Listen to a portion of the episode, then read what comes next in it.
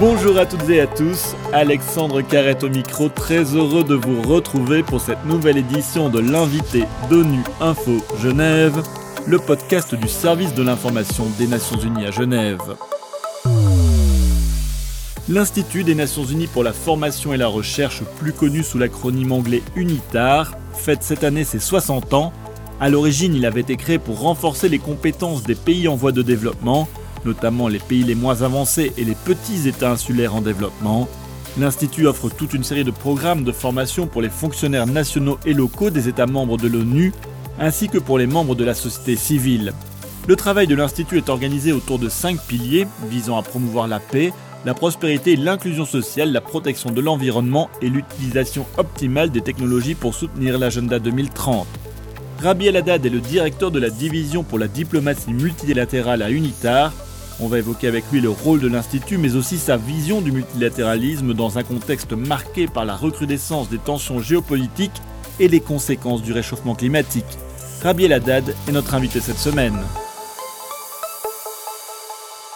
Rabiel Haddad, bonjour. Bonjour Alexandre. Et un grand merci d'avoir accepté euh, notre invitation. Alors pour revenir euh, aux origines, pourquoi en 1963, il y a 60 ans, il est décidé de créer UNITAR?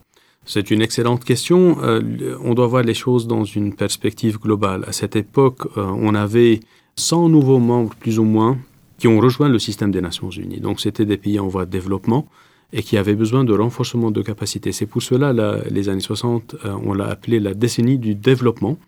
Et ensuite, ça a été suivi par les années 70, une, aussi une décennie dévouée et focalisée sur le développement et l'environnement. Maintenant, l'UNITAR fait partie des organisations qui ont été créées pendant les années 60 pour soutenir ces nouveaux États qui venaient de gagner leur indépendance et qui avaient besoin de renforcement de capacités, qui avaient besoin de créer des piliers de gouvernance au sein même de leurs institutions. Et donc, euh, c'est pour cela aussi que le PNUD a été créé pendant les années 60 et aussi donc d'autres organisations du système des Nations Unies comme la CNUSED, la Conférence des Nations Unies sur le commerce et le développement et le groupe des 77, des 77. Donc, voilà, ça se situe dans une perspective globale d'aider les pays qui sont qui émergents ou bien les pays qui venaient de, gagner leur indépendance afin de faciliter leur transition vers une gouvernance autonome. Alors vous couvrez euh, des, thématiques très très larges, hein. ça va de la paix, la prospérité, le développement durable, notamment le changement climatique. Comment est-ce que votre mandat est mis en œuvre concrètement? Donc, euh, nous sommes focalisés surtout, principalement, euh, sur nos États membres. Donc, nous sommes au service des États membres. Euh, et donc, l'UNITA, c'est ce qui fait la beauté de l'UNITA, c'est que nous sommes diversifiés dans notre mandat. Nous couvrons tout ce qui touche à l'environnement, aux images satellites, au développement durable, aux relations avec les autorités locales, à la diplomatie, donc renforcer ici le, les compétences des diplomates et aussi des, négociateurs dans les ministères qui sont en charge des négociations internationales. Nous avons aussi un côté finance et euh, gestion des dettes publiques et d'autres euh, donc euh, programmes dans ce domaine. Maintenant, donc comment on met en œuvre cela? Nous sommes en premier lieu à l'écoute des demandes de nos États membres et aussi des partenaires, parce qu'actuellement nous avons de plus en plus de partenaires qui ne représentent pas les autorités étatiques. Donc nous avons des partenaires dans les autorités locales, des ONG, du secteur privé. Nous travaillons beaucoup plus avec le secteur privé.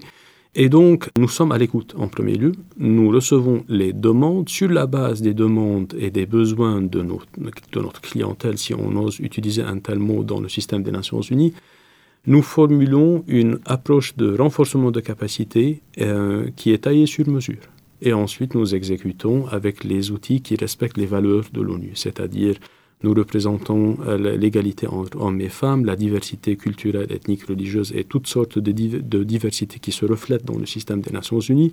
Et nous utilisons une approche qui n'a rien à voir avec des prescriptions. Donc nous sommes un institut qui est neutre et qui offre une plateforme pour euh, un dialogue basé sur la description, c'est-à-dire qu'est-ce qu'on peut euh, faire pour aider les pays et non pas pour leur, comment dire, pour leur euh, ramener une bonne nouvelle, donc euh, dans le sens prescriptif des termes.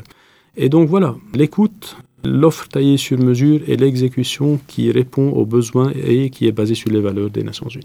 Oui, parce que le, monde a, énormément changé depuis 60 ans, donc euh, j'imagine que les priorités des États sont plus les mêmes qu'il y a 60 ans. On parle beaucoup des nouvelles technologies en ce moment, c'est un domaine dans lequel vous, vous travaillez aussi?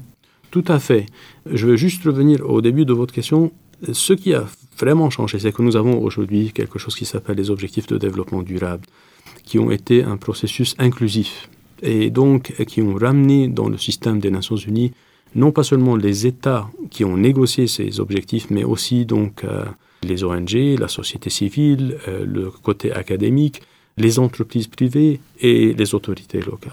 Et donc nous, nous travaillons avec tous ces partenaires parce que nous sommes parfaitement alignés sur les objectifs de développement durable. La deuxième partie de votre question qui, touche aux nouvelles technologies, oui. Nous allons là euh, bientôt donc être la première agence du système des Nations Unies qui sera sur la métaverse. Nous, avons, nous travaillons beaucoup sur euh, tout ce qui touche à l'intelligence artificielle, la gouvernance et aussi l'intelligence artificielle et, son impact sur la pédagogie, donc, et sur son impact aussi sur l'utilisation de la technologie. Et donc, nous travaillons en coopération avec les autres agences onusiennes, bien sûr, et avec le secteur privé sur cela. Nous essayons d'intégrer donc l'utilisation euh, de l'intelligence artificielle dans le contexte de nos formations aussi, du point de vue pédagogique. Donc oui, effectivement, euh, nous avons pas mal d'activités dans ce domaine. Alors, au début de l'interview, vous avez dit hein, que l'unitaire avait été créé notamment en, raison des, besoins des, pays en voie de développement. On le voit ici à ce moment, il y a le Conseil des droits de l'homme, il y a les pays les moins avancés, les petits États insulaires en développement qui demandent des renforcements de capacité, notamment pour euh, faire face euh, au changement climatique. C'est ce que vous proposez aussi euh, concrètement comme formation? Exactement. Maintenant, le défi du système des Nations Unies, c'est quoi? C'est le, le financement en général. Les États membres nous demandent, comme fonctionnaires internationaux, de d'aider surtout euh, ceux qui sont les plus éloignés et ceux qui sont les euh, plus défavorisés, c'est-à-dire les, pays insulaires, ce qu'on appelle les sites. Euh, maintenant, à l'UNITAR, ce qui est fascinant, en, même temps ce qui est contraignant, c'est que l'UNITAR est 100% basé sur les contributions volontaires des États membres. Ceci veut dire que nous dépendons financièrement des États membres à 100%. Toutefois, nous sommes une agence de l'ONU qui respecte les valeurs de l'ONU, les objectifs de l'ONU. Et un des objectifs principaux de l'ONU, c'est l'inclusion, c'est-à-dire de donner une chance à ceux qui n'ont pas de chance. Et c'est pour cela, on essaye là euh, quand on reçoit une demande d'un pays, les pays les moins avancés ou les pays insulaires qui n'ont pas de financement, on, essaie de débloquer du financement euh, au sein de notre institut et d'identifier un tel financement, ce qui est parfois dur avec les, les règles des Nations Unies qu'on doit respecter et qui sont contraignantes. Et on arrive à le faire. Et il y a plein d'exemples dans ce domaine. Ou bien on essaie de créer ce qu'on appelle un, partenariat tripartite avec des États ou bien des entités ou bien des, des membres du secteur privé qui sont prêts à financer donc des activités de renforcement de capacité pour les pays les moins avancés ou qui n'ont pas de chance d'être financés. Voilà. Vous avez aussi expliqué l'importance des échanges entre les différentes agences des Nations Unies euh, dans, le cadre d'UNITAR. Euh, c'est important pour vous d'être au sein de la Genève internationale, justement, où il y a autant d'agences de, des Nations Unies et d'organisations internationales? C'est la chose la plus importante. J'aurais jamais imaginé l'UNITAR qu'à Genève parce que euh, la Genève internationale offre euh, tout ce que je viens de dire. Donc, c'est un reflet de la communauté internationale. C'est la plus grande représentation diplomatique après New York. Euh, ça, c'est en premier lieu, au sein même, au cœur de l'Europe. La deuxième chose, c'est que nous sommes ici entourés de think tanks, nous sommes entourés de, systèmes académiques complexes en Europe, et surtout en Suisse et surtout à Genève. Il y a l'appui de la Confédération suisse et de l'État de Genève et de, de, toutes les entités qui sont basées ici à Genève. Et, donc, euh, et je pense, du point de vue logistique, euh, Genève est crucial. Donc, euh, l'unitaire fait partie de, de, de, de, la famille des Nations Unies à Genève, mais aussi bénéficie de l'emplacement de Genève, ce qui est très essentiel pour nous pour pouvoir donc être opérationnel du point de vue donc euh, pour exécuter sur notre mandat et aussi donc pour pouvoir euh, tisser des liens avec la communauté internationale, les diplomates et aussi les agences internationales. Alors vous êtes le, directeur de la division de la diplomatie euh, multilatérale.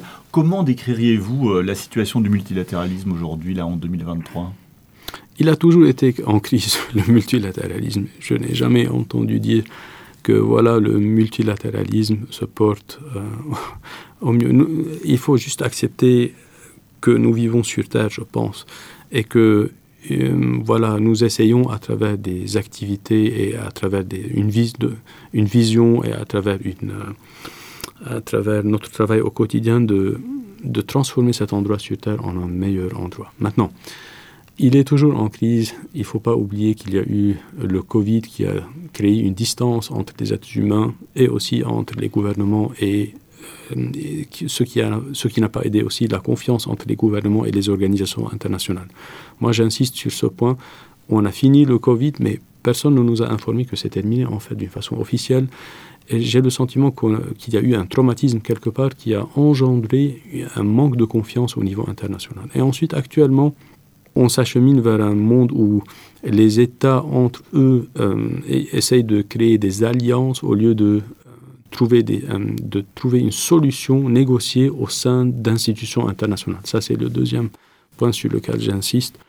C'est que ce qui ne rend pas la vie facile au multilatéralisme comme on le connaissait, ce sont donc c'est le déficit de confiance dû au Covid et la deuxième chose, c'est une décision volontaire des États, de certains États membres, de ne plus utiliser les organisations internationales et de créer plutôt des alliances entre eux pour régler leurs problèmes. Et je trouve que ce sont les deux défis.